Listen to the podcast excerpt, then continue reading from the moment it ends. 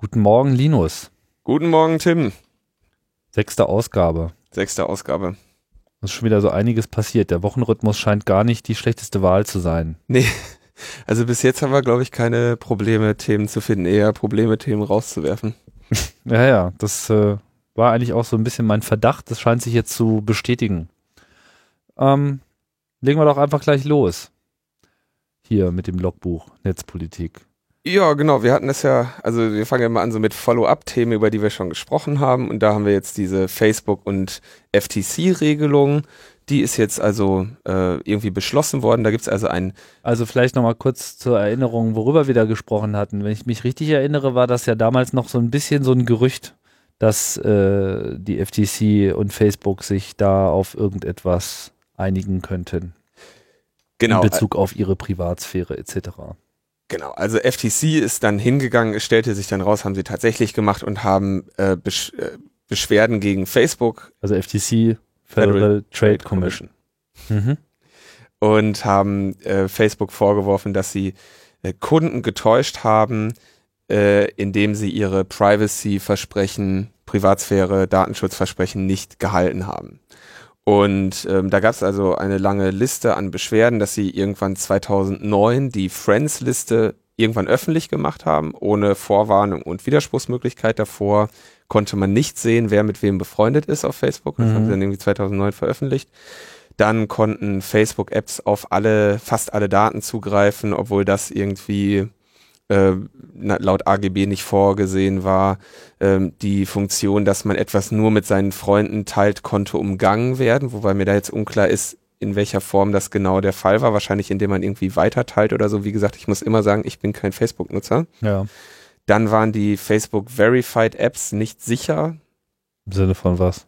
Ähm, ja, ähm, sie hätten also nicht äh, also haben das getan, was sie versprochen haben zu tun. Genau, also Privatsphäre. Genau, waren also irgendwie offensichtlich waren die Sicherheitsprüfungen, die Facebook da angebracht hat, ähm, nicht ausreichend. Ich könnte mir vorstellen, dass sich das auf diesen Fall bezieht, wo über Monate doch irgendwelche Facebook-Apps äh, alle möglichen Daten irgendwie aus den Profilen abziehen konnten oder so. Mhm. Ich denke, dass sich das darauf bezieht.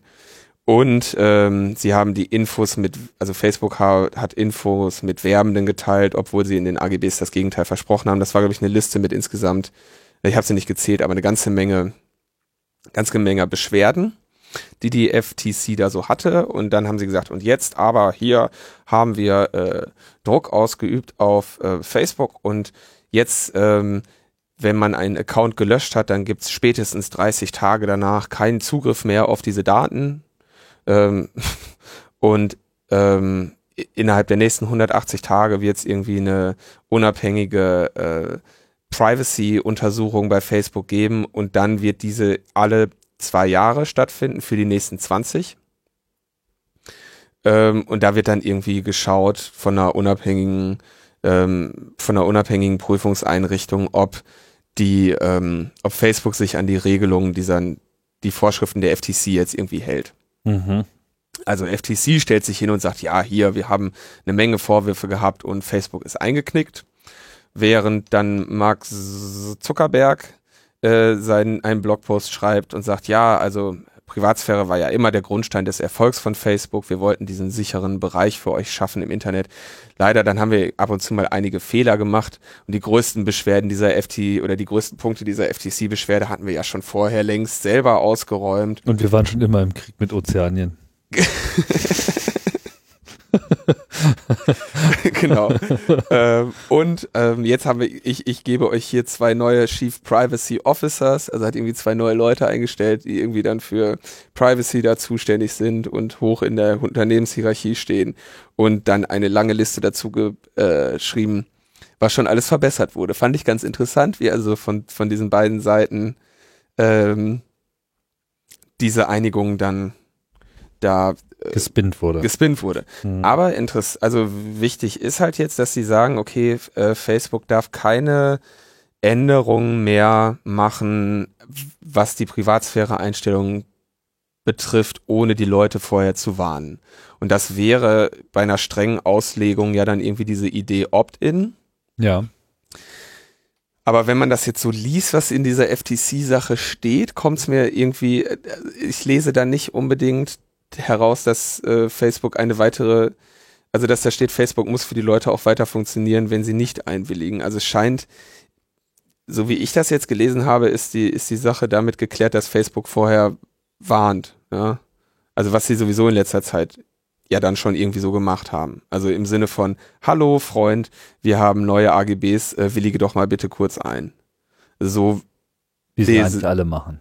So wie es alle machen, so wie es sich irgendwie äh, ähm, wie sich irgendwie gehört, aber es ist also nicht dieses äh, kein, es liest sich nicht wie eine Privacy per Default und Opt-in-Lösung, dass man also sagt, wir machen alles zu und bei allem, was du freigeben möchtest, musst du den Schalter selber drücken ähm, und wir kommen nicht auf dich zu. Also das scheint es nicht zu sein. Ich meine, das ist eine generelle Frage. Ähm, dieses, was bedeutet es, wenn man nicht der richtigen Meinung ist? Heißt das, dass man dann seinen Facebook-Account schließen müsste und man spielt nicht mehr mit? So, das würde ja de facto eigentlich ausschließen, dass äh, irgendeine Änderung sich nicht durchsetzen ließe von Seiten von Facebook. Also wenn die was ändern wollen, kriegen sie es durch, auch wenn man offiziell einwilligen muss. Der einzige Vorteil, den man hat, ist, dass man mal darauf hingewiesen wurde. Aber man weiß ja, wie ausführlich solche äh, Consumer Agreements so durchgelesen ja. werden, bevor man da auf Accept macht. Das ist eher so ein störendes Fenster, das muss jetzt schnell mal weg, damit man da äh, schnell wieder an seine Sachen rankommt. Aber was ich jetzt interessant fand an dem, was du aufgezählt hast, ist, ähm, wie hast du es formuliert? Also 30 Tage nach Accountlöschung wird mhm. was garantiert von Facebook? Dass es keinen Zugriff, dass sie keinen Zugriff mehr auf diese Daten ermöglichen. Also ich stelle mir das irgendwie so von vor. Von wem denn? Von anderen. Also ich stelle mir das irgendwie so vor, ich mache irgendwie eine Facebook, ich habe irgendwie so ein Facebook-Ding und ähm, dann mache ich, dann lösche ich den Account dann stelle ich mir das irgendwie so vor, dass es vermutlich nicht so war, wie gesagt, ich bin kein Facebook-Nutzer, dass dann instantly bei allen mein kompletter Stream irgendwie verschwindet. An Dingen, die ich da vielleicht irgendwann mal gemacht habe. Mhm.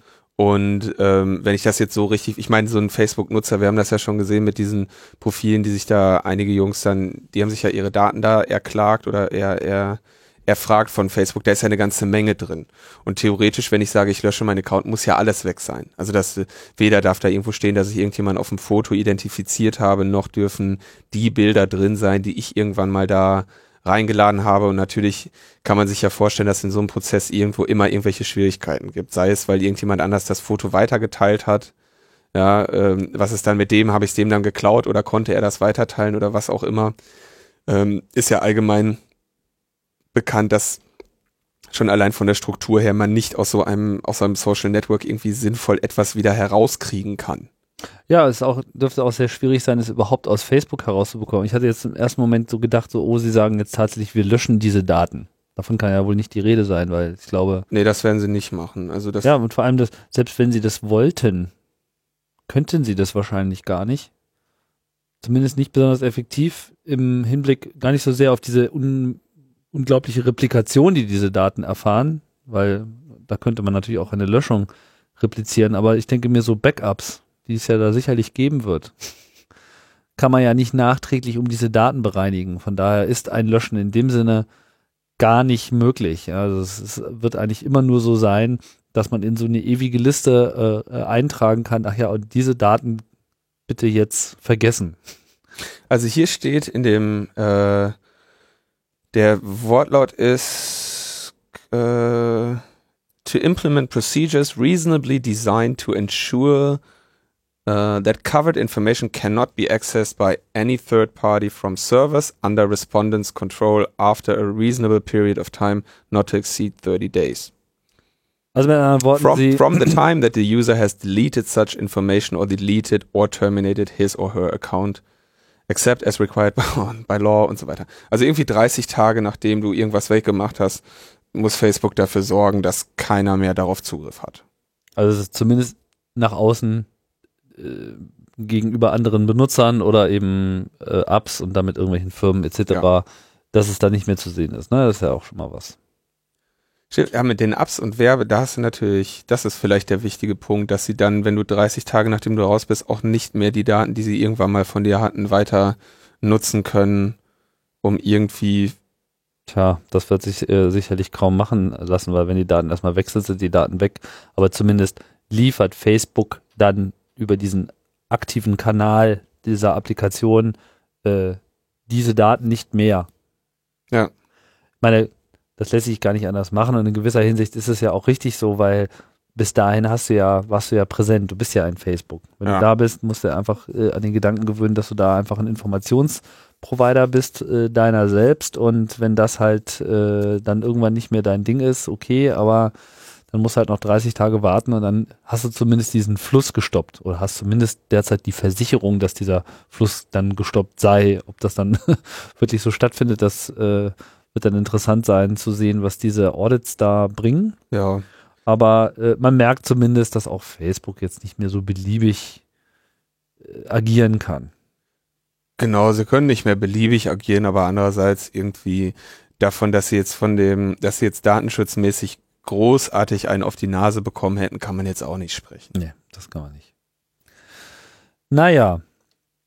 Wir sind mal gespannt, wie sich das entwickelt, aber ich denke halt so irgendwas, was irgendwie wer auf Privacy by Default oder Opt-ins gehofft hat, glaube ich nicht, dass, dass das jetzt die Regelung ist, die diese Person irgendwie befriedigen wird.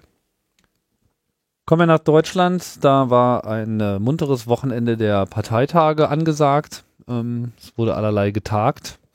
Die SPD und die Piraten haben sich dasselbe Wochenende ausgesucht, mhm. warum auch immer. Ähm, wir waren nicht da. Wir waren nicht da. Wir waren weder bei der SPD noch bei den Piraten. Andere Leute waren da und es gab so für mich den Eindruck, dass ähm, ja einerseits, also wenn wir jetzt erstmal uns auf die Piraten beziehen, ähm, man allerlei Grund hatte, sich da gegenseitig die Eier zu schaukeln, nicht wahr? Viele Erfolge in diesem Jahr gelandet und äh, offensichtlich äh, ist es auch gelungen, den, den, den, den störenden Schra Streitlevel, der so üblicherweise auf den Parteitagen der Piraten herrschte, äh, ein wenig im Zaum zu halten und sich dann doch äh, sehr um die eigentliche Programmarbeit zu kümmern. Außerdem war mein Eindruck, dass die Netzthemen gar nicht so die Priorität hatten diesmal, sondern man war extrem bemüht, diesmal vor allem andere Themen auf den Tisch zu heben. Ja, was ja auch völlig in Ordnung ist. Also ähm, ich weiß ja nur, das Geschrei war ja dann irgendwie groß, als dann irgendwann, also vor ein paar Jahren kriegten die Piraten die ganze Zeit auf die Nase, ja, ihr seid ja nur so eine Netznischenpartei, sucht euch doch mal andere Themen. Jetzt machen sie andere Themen und dann gibt's irgendwie Beschwerden, dass sie sich nicht mehr um die Netzthemen kümmern würden. Also da, da ja, ne? also was soll ich dazu noch sagen? So, ich, ich fand's, also, was man irgendwie gesehen hat, die, die der Medienrausch der Piraten hat, also hält an. Oder, ja. der, oder der, der Piratenrausch der Medien hält an. Ja, du hast also es war irgendwie, ne, was haben wir da für, für, schöne Artikel? Beides, beides würde ich sagen, hält an. beides hält an. Das heißt, im Handelsblatt hat die originellsten Anträge zum Piratenparteitag. Irgendwie macht das Handelsblatt irgendwie so einen Artikel. Und dann irgendwie, ja, Piraten wollen äh, Drogen legalisieren, Piraten wollen Grundeinkommen und ähm, die werden jetzt richtig ernst genommen. Und ähm, dieser Piratenparteitag, der muss, glaube ich, eine sehr, also das scheint einfach eine sehr angenehme positive Veranstaltung gewesen, was gew gewesen zu sein, was vielleicht nicht immer unbedingt bei Piratenparteitagen so war, dass sie so, so von vorne bis hinten total Spaß gemacht haben. Ich glaube, dass man sich jetzt auch ein bisschen beobachteter fühlt. Das ist jetzt einfach nicht ausgeblieben. Vorher war es, glaube ich, vielen egal oder es wurde einfach so ignoriert. Und äh, das mag auch so eine Änderung im Verhalten mitgebracht haben. Ja, kann man jetzt sagen, okay, äh, die Reihen geschlossen, lalala, ja, jetzt fangen sie genauso an wie die anderen Parteien auch.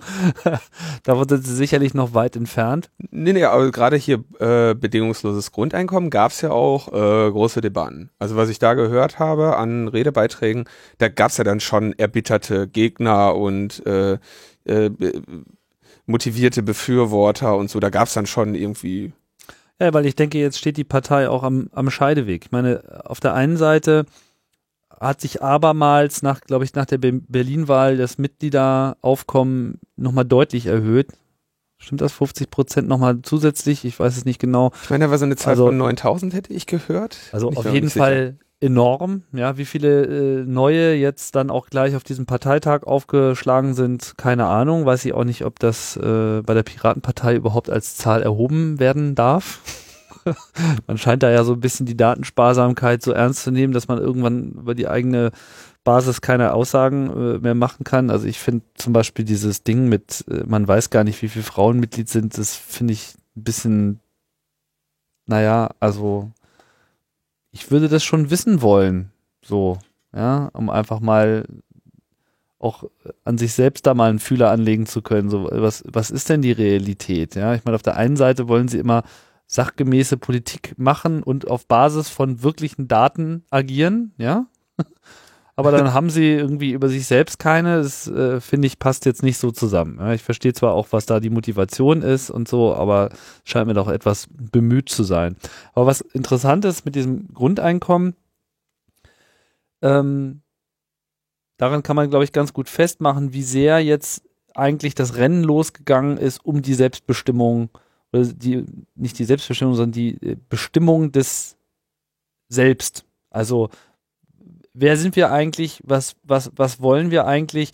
Bei dem Netz war das irgendwie relativ klar, wohin die Reise geht. Da mag es Unterschiede im Detail gegeben haben, ja, Urheberrecht so oder so und äh, wie stehen wir denn jetzt nun zu dieser oder jenen äh, Variante von Vorratsdatenspeicherung vorschlagen etc. Aber im Wesentlichen war es klar und dann war man auch klar, warum man sich da einig ist. Man ist ein Kind der Internetzeit und äh, man hat äh, im Netz in den letzten 20 Jahren äh, gelernt, anders äh, Sachverhalte zu diskutieren, nicht unbedingt immer produktiver, aber auf jeden Fall anders. Und das wird dann halt jetzt in der Piratenpartei gelebt und da ist man sich einig und alle haben einen Laptop auf dem Tisch und super.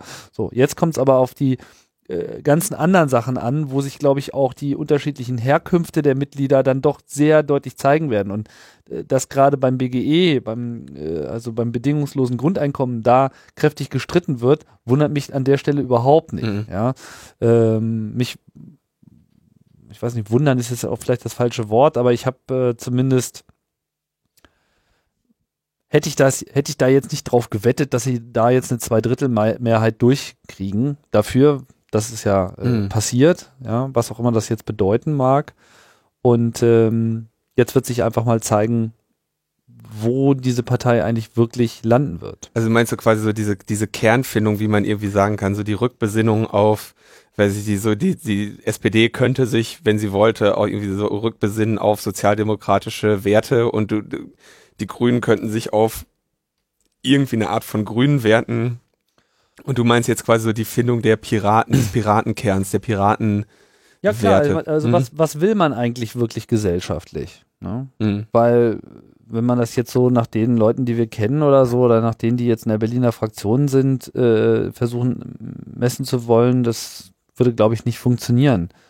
Ja, das ist äh, nicht so ganz klar. Man weiß nicht, was, was das Gesellschaftsbild ist, was eigentlich da der Konsens ist. Ich hätte auch vorher nicht sagen können, was in der Netz-Community, ja, wer auch immer das sein mag, äh, für ein Gesellschaftsbild so vorherrscht.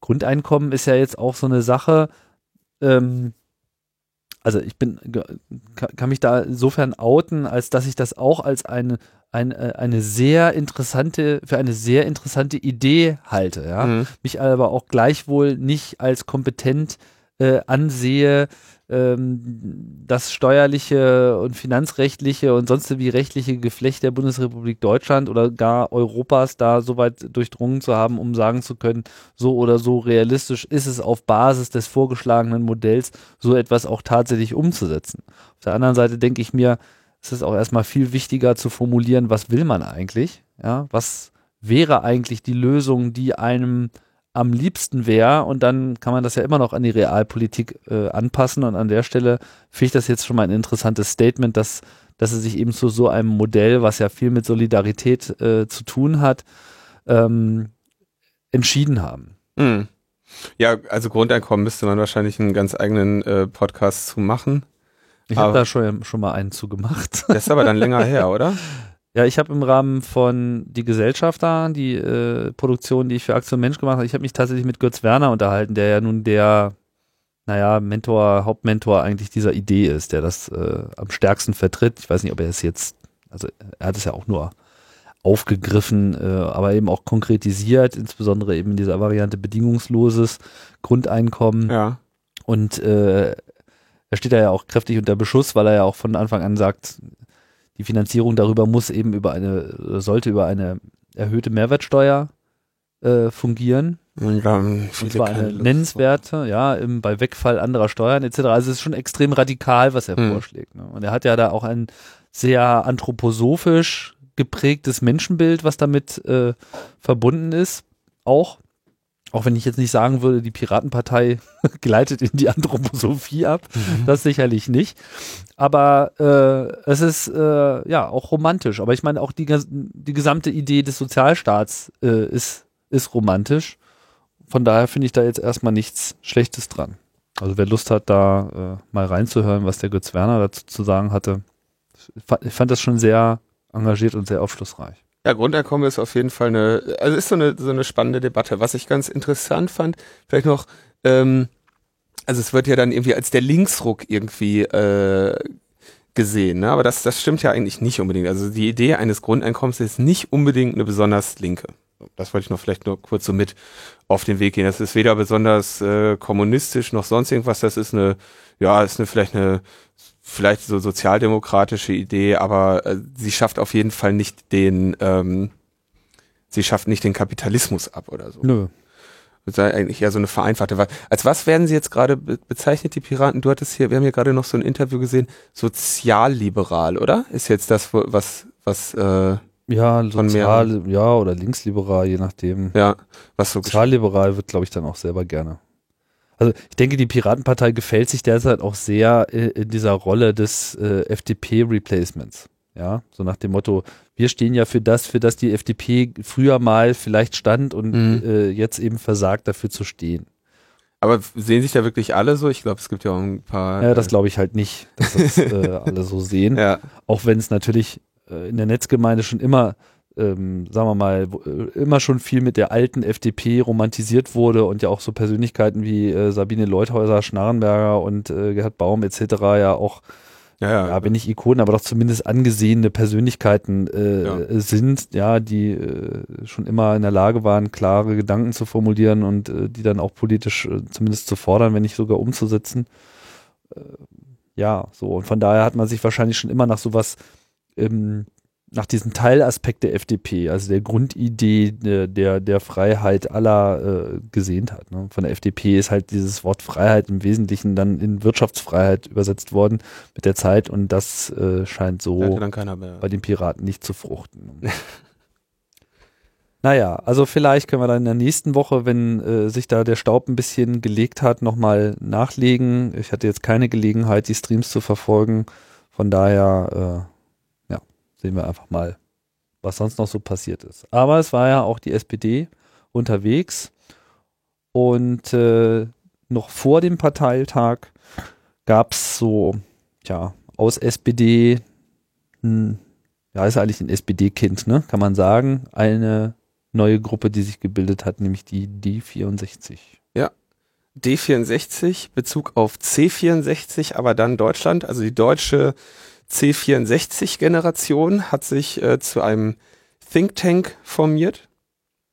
Ähm, ganz interessante Sache, auch irgendwie, ja, ich wusste, dass da was kommen würde. Ich hatte vorher auch kurz mit äh, Matthias Richel, der jetzt da der Vorstandsvorsitzende ist, darüber Kontakt.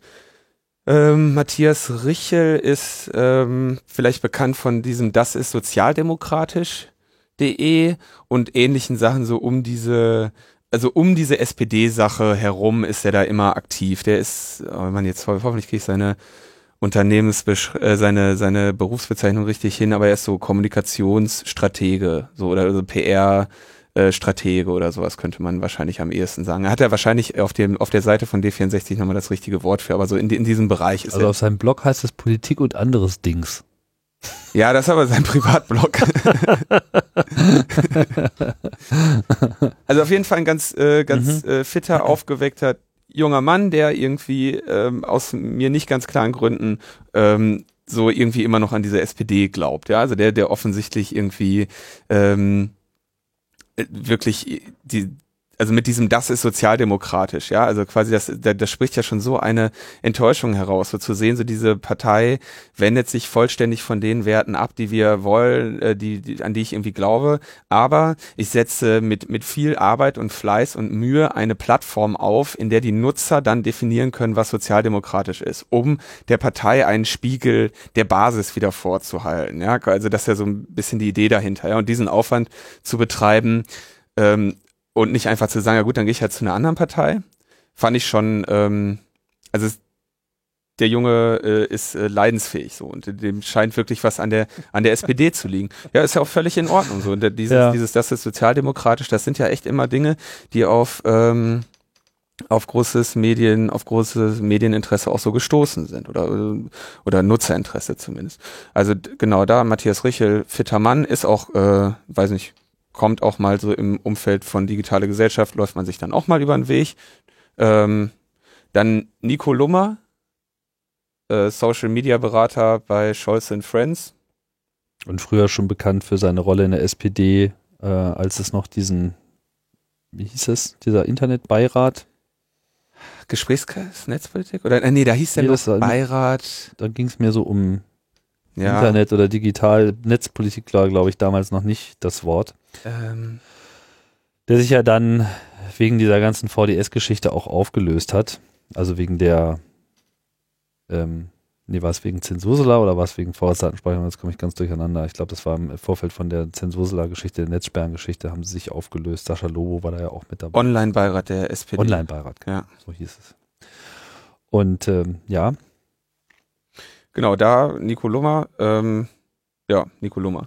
Ähm, Björn Böning, Lars Klingbeil, SPD-Politiker, äh, Leonhard Dobusch von der äh, FU, der so im freien, freien Netze und Creative Commons irgendwie ganz ähm, Also du bist aber jetzt bei Gründungsmitgliedern. Gründungsmitglieder. Nicht mehr nur bei dem äh, Vorstand. Ne? Nee, genau. Ich gehe so ein bisschen, ich gehe so ein bisschen die Personen durch unter den Mitgliedern, genau, die mir Aber Matthias Richer und Richel und Nicoloma sind auch im, sind im Vorstand, Vorstand ja. was immer das dann auch äh, bedeuten mag. Und dann gibt es halt noch auf der Webseite so eine eine Liste von Gründungsmitgliedern. Da gehört Björn Böning dazu, der jetzt auch ähm, gerade hier in Berlin äh, nach der Wahl äh, aufgestiegen ist zum Leiter der ähm, Senatskanzlei, wenn ich das richtig äh, erinnere, von ähm, Herrn Wowereit. Echt? Das war mir gar nicht. Mhm. Aha, super. Vorher war er, gehörte er zum Planungsteam. Mhm. Da hat er jetzt auch noch einen kleinen Karriereboost äh, bekommen. Also von daher auch durchaus schon auch eine einflussreiche äh, oder in zunehmendem Maße einflussreiche Persönlichkeit ist. Er war ja auch einer der wenigen bei der SPD, die sich da eigentlich relativ klar äh, gegen Netzsperren in der mhm. ganzen äh, Debatte äh, positioniert haben, der da auch wirklich so ein einsamer Leuchtturm im, im sozialdemokratischen Nebel war und wenig Gehör äh, fand, aber immerhin nicht aufgehört hat zu blinken. Ja, das kann man ihm sicherlich hoch äh, anrechnen. Ja, dann gibt's noch so einige andere äh, Personen der Netzgemeinde, deren Namen man sicherlich schon mal. Ja, Mario Sixtus zum Beispiel. Genau. Elektrischer Reporter, dann äh, Mercedes Bunz, die irgendwie früher City Tagesspiegel in der in dem Bereich tätig war. Genau, und, das und dann zum Guardian Divag Magazin Divag, genau. herausgibt. Genau. Mhm. Dann zum Guardian irgendwie jetzt gegangen ist da. Mhm. Ähm, also sind auf jeden Fall so äh, illustre Personen dabei und dann zum Beispiel auch Stefan Keuchel, Pressesprecher von Google Deutschland. Mhm. Tina Kulo, Pressesprecherin von Facebook Deutschland und Eva Maria Kirschsieper, die äh, so die Lobbyistin für Facebook in Deutschland ist. Ähm, da gab es natürlich dann doch auch irgendwie, spätestens da gab es dann so Anfragen, was ist das denn da jetzt, was ihr da gemacht habt? So, ne? SPD und die ähm, Unternehmen, da gab es also einige Blogbeiträge, die sich da sehr drüber gewundert haben. Äh, ich hatte dann nur irgendwie von Nico Lummer gab es, glaube ich, den Tweet, wo er so sagte, ja, also auch Google-Pressesprecher haben ähm, Freizeit, in der sie sich engagieren können. Das wird natürlich dann, ähm, also sollte eigentlich wissen, dass das natürlich vielleicht ein bisschen schwieriger sein wird, das äh, so zu kommunizieren, dass alle das irgendwie sehen. Ähm, bin ich mal sehr gespannt. Also ich verstehe jetzt auch nicht ganz genau, warum sich die da reingeholt haben, weil irgendwie, dass, dass da berechtigterweise vielleicht irgendwie Nachfragen kommen würden, war ja irgendwie abzusehen. Also ich meine, der, diese Gruppe nennt sich D64 Zentrum für digitalen Fortschritt. Mhm. das ist ja schon ein bold Statement. äh, nirgendwo lese ich jetzt, äh, dass es hier um die SPD als solche geht. Ja, aber. Also es gibt hier eine, eine nicht zu leugnende SPD-Nähe mhm. durch die Personen, aber es ist jetzt ja nicht so, dass man sich aufstellt als expliziter SPD-Think Tank oder so. Nee, nee, genau. Die sagen ja auch, wir sind, wir sind irgendwie ähm, offen für Mitglieder und so weiter. Und finde ich auch, also ich meine natürlich, Mann, die gehen hin, gründen da ihre Gruppe und dann sind die von mir aus auch alle irgendwie SPD-nah und finde ich irgendwie gar nicht so tragisch, ja. Also es wurde ja bei digitale Gesellschaft, bei der Gründung, waren ja dann auch, das war mir gar nicht so bekannt und ich unterschätze auch offensichtlich immer irgendwie diese Parteistreitereien, ja. Natürlich waren irgendwie bei digitale Gesellschaft irgendwie äh, oberproportional viele irgendwie Mitglied bei den Grünen. Ja, was mir irgendwie gar nicht so klar war oder worauf ich irgendwie keinen Wert lege, weil ich ohnehin nicht in irgendeiner Partei sein würde und ähm, das jetzt digitale Gesellschaft ist aber nicht in keiner Form jetzt irgendwie eine Ding, wo irgendwie die grünen Aktien drin hätten. Ja, und dann kommen eben hier, äh, gut, dann sind eben viele der Gründungsmitglieder von diesem D64 bei der SPD. Ja, ist dann eben so. Den Bezug stellen sie auch sofort her, haben ja auch gesagt, wir sind viel, viele, in den FAQ steht ja dann auch drin, wir sind, viele von uns sind in der SPD und wir haben so ungefähr so eine Ausrichtung, aber es ist jetzt nicht irgendwie die, ähm, die NGO, äh, Schiene der SPD, die dann auch nebenbei in dem Feld gegründet wurde. Mhm. Also finde ich, finde ich erstmal ganz, äh, ganz okay. Also man so. könnte jetzt sagen, eigentlich ist diese D64-Initiative so, eine, so ein ähnlicher Versuch wie auch die digitale Gesellschaft. Nee, nee, genau. Und das, da gibt's natürlich schon so, ein, so einen gewissen Unterschied. Also klar, irgendwie, die haben 100% thematische Überschneidungen, irgendwie, ne, mit, äh, außer mit, nee, nicht 100% äh, Transparenz und Open Data, Datenschutz, Netzneutralität, Urheberrecht, also alles auch so diese Themen. Da werden sie im Zweifelsfall auch eine etwas ähnliche äh, Ausrichtung haben. Äh, dann haben sie noch diese Arbeit als Thema mit drin. Da kommt dann vielleicht so ein bisschen das Sozialdemokratische mit rein. Und dieser Ansatz zu sagen, wir sind ein Think Tank. Ja, also was, was, vielleicht diesen Begriff zu klären. Was ist ein Think Tank? Ein Denkpanzer. Ein Denkpanzer, ja, das ging dann gestern irgendwie oder vorgestern durch den Twitter, ne? Der, der Denkpanzer rollt jetzt über uns. Der digitale Denkpanzer. Ähm, genau, was, also was wir so ein Think Tank machen, ist ja, also eigentlich so kommt das ja irgendwie daher, dass irgendwie besonders visionäre und fitte Menschen sich über Probleme Gedanken machen und Lösungen dafür entwickeln, bevor sie überhaupt akut werden. Also irgendwie so diese gesamte ja, der einzige, der mir jetzt, oder der nächste, der mir da jetzt einfällt, ist irgendwie so dieser, so diese Think Tanks, die schon, weiß nicht, vor so und so vielen Jahren irgendwie angefangen haben zu sagen, wir müssen hier den Sozialstaat abbauen, ähm, warum, aus welcher Motivation auch immer sie das getan haben. Da gab es eben auch so Think Tanks, die quasi ein Problem für die Zukunft gesehen haben oder, oder eine Maßnahme für die Zukunft entwickelt haben. Sei jetzt dahingestellt, ob diese Maßnahme notwendig war oder nicht, aber die sich quasi so über, über, die quasi über Weichenstellungen in der Zukunft nachdenken, bevor da vielleicht überhaupt, äh, bevor diese Themen akut werden. Mhm. Und ähm, es heißt ja, glaube ich, auch in dem Mission Statement irgendwie ganz schön, dass sie sagen, ähm, dass es irgendwie bis jetzt keinem gelungen wäre, irgendwie ein komplettes oder finde ich das jetzt hier, dass sie also so einen kompletten Entwurf für die digitale Gesellschaft gäbe es noch nicht und da wollen sie irgendwie da wollen sie sich bemühen, den zu leisten, ja, und dann irgendwie ähm, Veröffentlichungen zu machen. Jetzt finde ich das leider nicht. Da gab es doch so einen schönen Text. Oder hatte den der. Also, also unter Think Tank verstehe ich auf jeden Fall noch mal ein bisschen was anderes. Also die wollen halt wirklich mehr so Positionspapiere und ähm, vielleicht so ein bisschen philosophisch, aber trotzdem konkretere Ansätze irgendwie haben, konkrete Lösungsansätze aus so einer aus so einem Nachdenken. Also so, so verstehe ich jetzt irgendwie, was ein. Ja, Sie, Sie sagen ja konkret hier, eine Vielzahl von Formaten soll entwickelt werden, Studien, Umfragen, Buchprojekte, journalistische Arbeiten, Diskussionsveranstaltungen äh, oder Blogs, Netzwerke, Kampagnenwerkzeuge. Das ist schon ein Unterschied zur digitalen mhm. Gesellschaft, die sich die Seite habe ich gerade gesucht, ja. Die sich gerade, äh, dieses Mission Statement, in dem das zusammengefasst ist. Was sagt denn heißt? Äh, in dem, ja, das klingt schon anders als digitale Gesellschaft, die sich ja eigentlich explizit dann auch in die politische Arbeit einklinken will, aber jetzt nicht nur so als Vorlagengeber, sondern eben auch wirklich als äh, Nachfragenbeantworter. Ja. Ich das Also- richtig interpretiere. Wie gesagt, das, da sind die Übergänge natürlich auch fließend und ähm, ja, also man hat ja, glaube ich, gesehen, jeder freut sich irgendwie, dass es das gibt. Ich bin ja eh immer auf dem Standpunkt zu sagen, wir brauchen mehr irgendwelche Gruppierungen, die sich in dem Bereich engagieren. Und jetzt werden wir mal sehen, weil da jetzt Facebook und Google drin sitzen. Wie gesagt, da sind sehr viele Leute irgendwie relativ skeptisch gewesen. Ich persönlich verstehe jetzt nicht genau, warum das der Fall ist, aber ich sehe da Ja, jetzt also auch ich meine, keine Veranlassung, irgendwie groß Ich finde jetzt, ich finde es ein bisschen, ich fände es jetzt ein bisschen überzogen zu sagen, da sitzen jetzt Facebook und Google drin, nur weil es zwei oder drei Gründungsmitglieder gibt, die einen Job da haben. Ja, ich meine, deren Job ist halt zuständig für Privatsphäre sein, etc.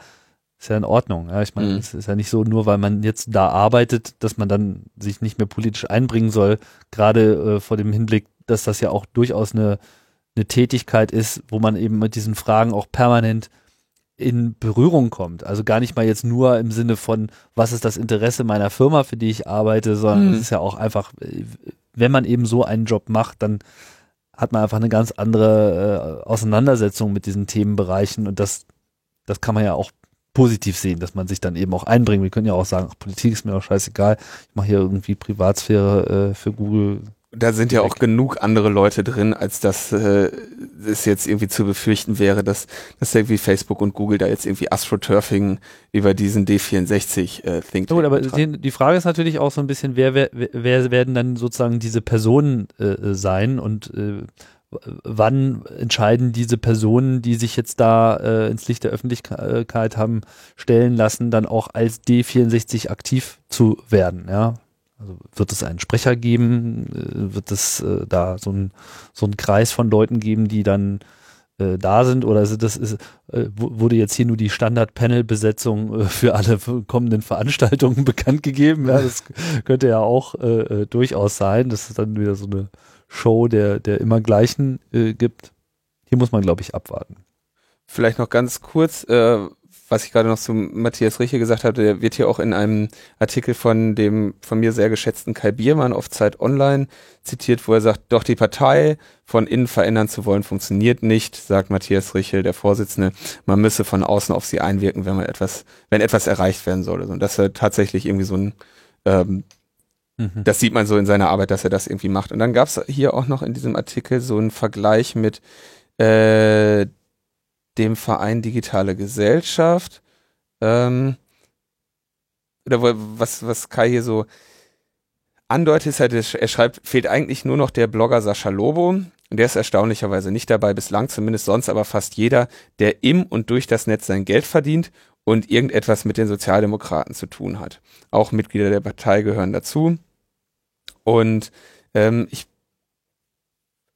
also er sagte, äh, oh Mann, wo steht denn das hier? Ach, auf Seite 2 des Artikels. Da stand irgendwie so ungefähr drin, dass, dass von diesem D64 vielleicht eine nicht ganz so radikale Position zu erwarten war oder, oder nicht ganz so kompromisslose Positionen zu erwarten wären, wie von äh, digitale Gesellschaft, die im Zweifelsfall schon eher eine Maximalposition vertreten, weil sie eben sagen, weil man, weil irgendwie die, die, ähm, die Selbstwahrnehmung eben als, ja, als kompromissloser Lobbyist für die Bürgerrechte und bei, bei einem Think Tank vielleicht so ein bisschen näherer Bezug zu, Zur Realität. das hast du jetzt gesagt. Oder zum Aber er politischen Pragmatismus. Genau, also so ein, Ich scherze nur. steht denn das hier?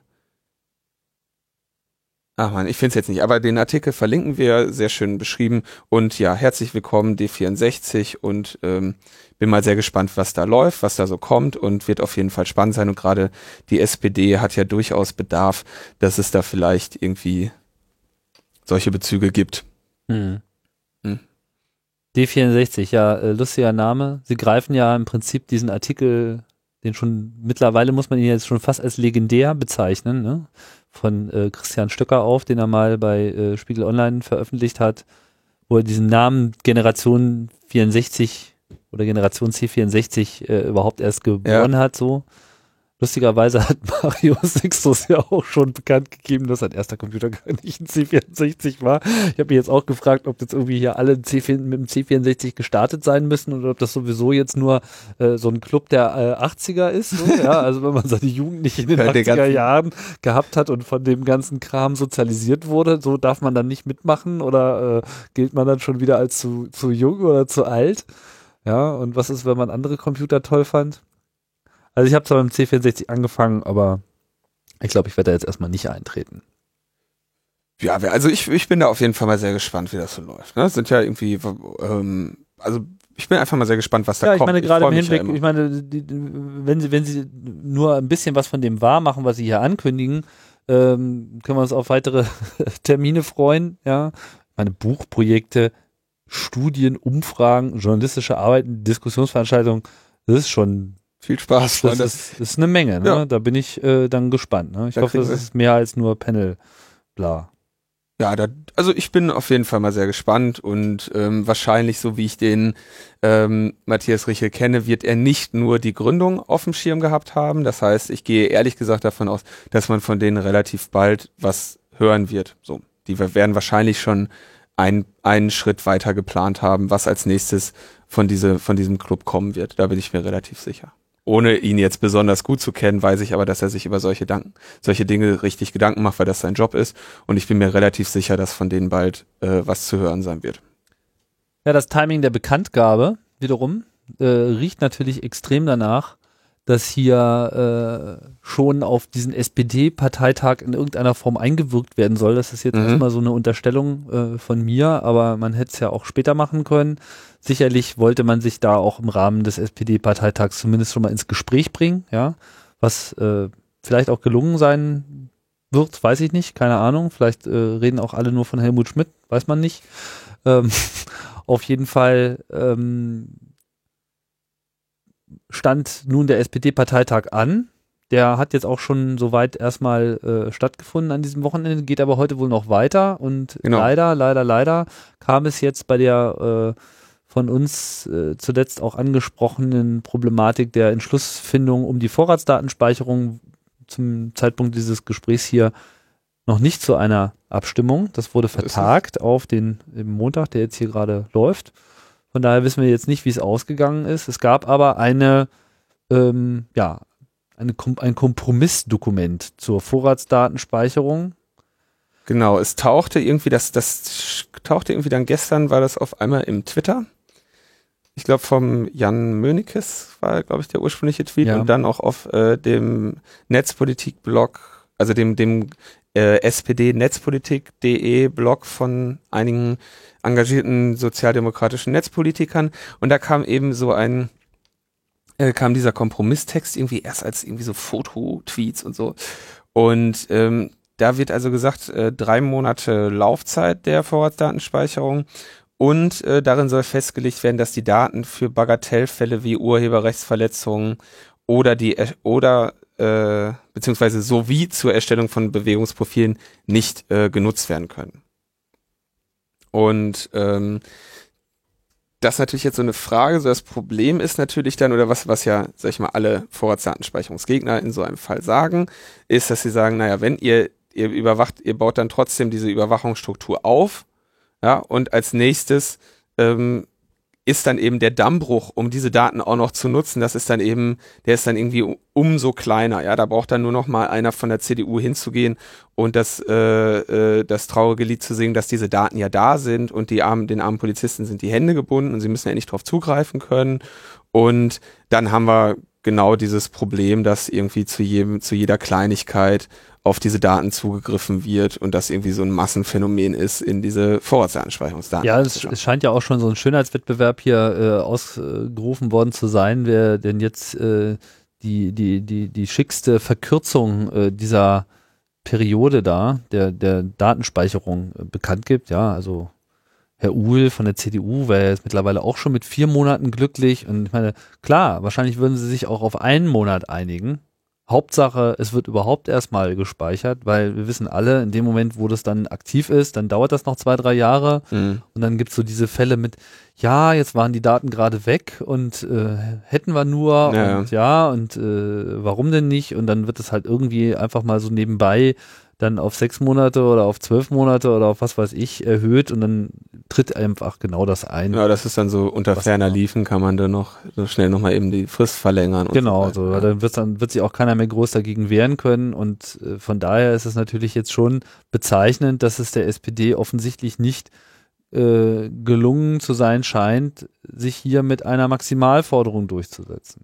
Was eben insbesondere so blöd ist, weil die SPD ja noch so ein bisschen Volkspartei sein könnte, ja. Und äh, wenn wenn sie dann irgendwie, sagen wir mal, in der Opposition ist jetzt gerade und dann irgendwie letztendlich nur noch Nuancen sich von der Forderung der äh, Regierung irgendwie entfernt und dann eigentlich letztendlich die FDP es ist, an der es hängt, ja, dass, dass Ja. diese Vorratsdatenspeicherung nicht kommt, dann äh, werden natürlich zu Recht äh, die Leute, die Bürgerrechtler und Vorratsdatenspeicherungsgegner, äh, nervös. Ja klar, aber das könnte ja durchaus bei der nächsten Wahl auf eine große Koalition hinauslaufen und dann wäre es ja klar, wie da so die Gemengelage Ja. ist. Tja. Wer hat denn jetzt diesen Kompromiss überhaupt ausgehandelt? Da weiß ich nämlich nicht. Da habe ich, ge- deswegen wollte ich ja heute irgendwie noch, habe ich ja gehofft, dass da noch mehr Informationen kommen. Also er wurde anscheinend kam er aus dem aus der Feder der Antragskommission, kann ja nur von denen kommen. Also Antragskommission schlägt ja vor, worüber irgendwie verhandelt wird und anscheinend hat die Antragskommission irgendwie in relativ kurzfristig dann eben diesen einen Antrag da noch zu einem Kompromiss verändert. Das so mehr weiß ich nicht. Das Beste, was passieren könnte, ist, dass er einfach abgelehnt wird. So. Ich meine, was bedeutet das dann? Dann bleibt die SPD bei ihrer bis dahin gültigen Position, hat da gar keinen oder hätte da gar keinen Entschluss zu. Also Beste wäre, wenn sie von vornherein die neuen Anträge oder wie viele das waren zur Abschaffung einen davon durchgelassen hätten. Ja, das wäre natürlich sehr schön gewesen. Dann äh, gäbe es jetzt irgendwie diese Debatte nicht. Ich bin mal, also ich bin mal sehr gespannt, wie das jetzt da so, wie das so weiterläuft. Tja. Wir werden es ja heute dann erfahren und beim nächsten Logbuch Netzpolitik noch kurz Durcheiern. durcheiern. Ja. Genau. Dann haben wir noch ein letztes Thema. Ich sehe, wir sind jetzt so bei 45, 46 Minuten. Sollen wir es trotzdem noch schnell reinnehmen? Klar. Ja? Das brauchen wir jetzt auch noch zu Ende. Es ist halt jetzt eine sehr äh, ereignisreiche äh, Woche. Da müssen Ja, wir wird's halt länger. auch ein bisschen zeitlich bluten. Aber Genau. Eine Stunde reißen wir nicht. Genau, also das, das ist ja nur ein kleines Impulsreferat von mir jetzt. Äh, Netzsperrenaufhebung wurde am 1. Dezember beschlossen. Ähm, wir hatten ja bis dahin tatsächlich in, in offizieller Gültigkeit hatten wir ja Netzsperren in Deutschland. Sie kamen nur nicht zur Anwendung. Es ging irgendwie am 17. April 2009 ging das irgendwie los, dass die Bundesregierung so einen Vertrag mit fünf großen Internetprovidern über bestimmte Sperren hatte. Äh, 28. Juni 2009 wurde das dann tatsächlich auch als Gesetz beschlossen, dass wir so eine DNS-Sperrinfrastruktur haben wollen. Das ist ja alles jetzt irgendwie sehr verbunden mit äh, den Namen ähm, Schäuble und insbesondere Ur- Ursula von der Leyen. Ähm, Zensursula Zensursula. ist, also den Namen wird's echt nicht mehr los. Also dann hatten sie es im Juni beschlossen. 2000 Oktober sagte dann schon Schäuble, ja, das Ding hatte irgendwie handwerkliche Fehler, das wollten wir noch schnell im Wahlkampfstress durchpressen, was ja auch so eine schöne so eine schöne Sache war. Ne? Das, also du hattest das ja, glaube ich, beim letzten Mal schon angesprochen, dass die da damals dachten, so Mensch, super, komm, hier die Van der Leyen, die prescht jetzt noch mal kurz hier mit Kinderpornografie vor, das kann nicht schief gehen. Ja. Ja, dann äh, verweigerte Horst Köhler zunächst die Unterschrift unter dieses Gesetz und irgendwie keiner wollte es mehr. Die SPD, die erst mit dafür gestimmt hat, hat sich dann auch irgendwie im Laufe der Zeit äh, anders überlegt äh, und sich dann irgendwie gegen ihr eigenes Gesetz positioniert. Dann hatte im Februar 2011 Köhler das dann doch unterschrieben und da gab es dann irgendwie schon die Hoffnung, ähm, dass das oder das zeichnete sich schon ab. Er konnte ja im Prinzip nur also ne Moment, erstens war das Problem, also es wurde dann davon ausgegangen, dass er damit die, die, die quasi die Chance geben will, ein Aufhebungsgesetz zu machen. Ja, dass also in dieser Schwebe, dass er es nicht unter, wenn er es erstmal unterschrieben, solange er es nicht unterschrieben hatte, konnte eigentlich auch keiner was dagegen machen, Ja. konntest du nicht dagegen klagen. In dem Moment, wer er dann unterschrieben hatte, konnte man dagegen klagen, aber irgendwie drei Tage nachdem er es unterschrieben hat, gab es dann auch vom äh, Innenministerium den Erlass, diese Sperrlisten nicht zu machen. Und dann wurde eine Verfassungsbeschwerde angestrengt, die wurde aber nicht zugelassen, weil sie unzureichend begründet wurde. Oder weil sie angeblich unzureichend begründet war. Und dann hatten wir diese schöne Zeit oder diese schöne Situation, dass es ein Gesetz gab, was aber per Erlass nicht ähm, umgesetzt wurde. Und da gab es ja dann auch immer diese schönen Artikel von den ganzen äh, Juristen und, und äh, Verfassungsrechtlern, die alle sagten, sowas gab es eigentlich noch nie, dass irgendwie die Bundesregierung äh, äh ein Gesetz äh, macht, äh, äh, so äh, Präsident unterschreibt das und dann äh, Ja, nee, das fanden wir jetzt nicht so gut, so, das äh, machen wir jetzt mal nicht. Ja, genau. Und dann äh, Unfassbar.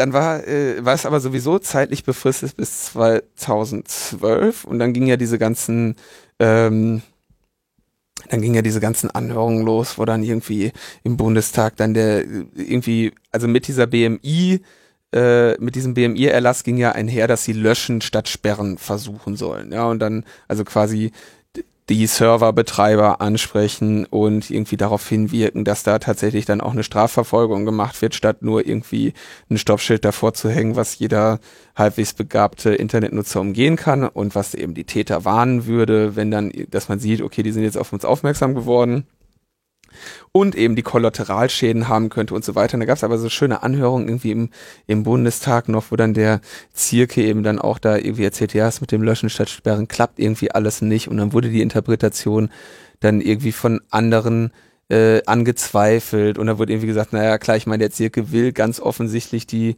Vorratsdaten, äh, die Netzsperren haben, ist ja klar, wenn er jetzt irgendwie angewiesen wird, den Bedarf zu prüfen, dass er im Zweifelsfall vielleicht ein Bias in seinen Ergebnissen haben könnte. War alles ganz wild. April 2011 hat dann die äh, FDP einen Entwurf für ein Aufhebungsgesetz ins Rollen gebracht. Der wurde dann schon im Mai 2011 im Kabinett zum Gesetzesentwurf. Ja, und jetzt am 1.12. hat der Bundestag darüber entschieden. Das war, wenn ich mich nicht täusche, eine sehr glatte Abstimmung. Hatten alle irgendwie eingesehen.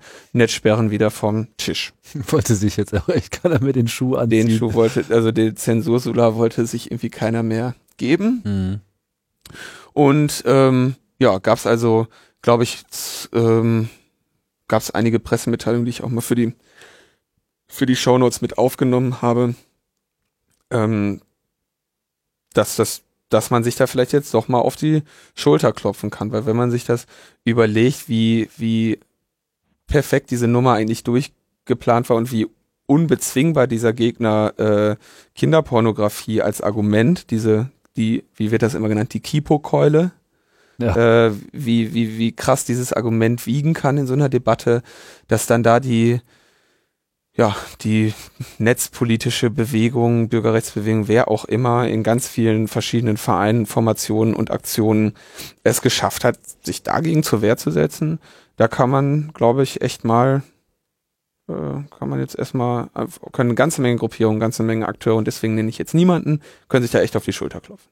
Ja, das war schon echt erstaunlich. So. Und vor allem dadurch ist jetzt auch wirklich ein Punkt gesetzt worden, wo man sagen kann, das hatte alles eine, ein Ergebnis. Also der hm. ganze Widerstand hat sich einfach extrem gelohnt. Da hat sich die Politik eine furchtbar blutige Nase geholt. Also allein diese Tatsache, diese, diese Peinlichkeit, dass man eigentlich in jeder Hinsicht gegen die Verfassung verstößt, bis hin zu, wir erlassen ein Gesetz und führen es dann nicht durch, was ja auch nochmal juristische Fragen aufwirft ohne Ende. Ja, das ist ja eigentlich ein vollkommen unhaltbarer Zustand. Man fragt sich, was mit sinnvollen Gesetzen, wo es eine breite Unterstützung in der Bevölkerung gibt, äh, was, was man denn dann davon halten würde, dass man so einen Erlass macht, so, ja, naja, das ist ja jetzt ganz schön, so, aber äh, wir haben uns halt anders überlegt. Durchsetzen wollen wir das jetzt mal nicht. So, ja, ist doch schön, wenn es auf dem Papier steht.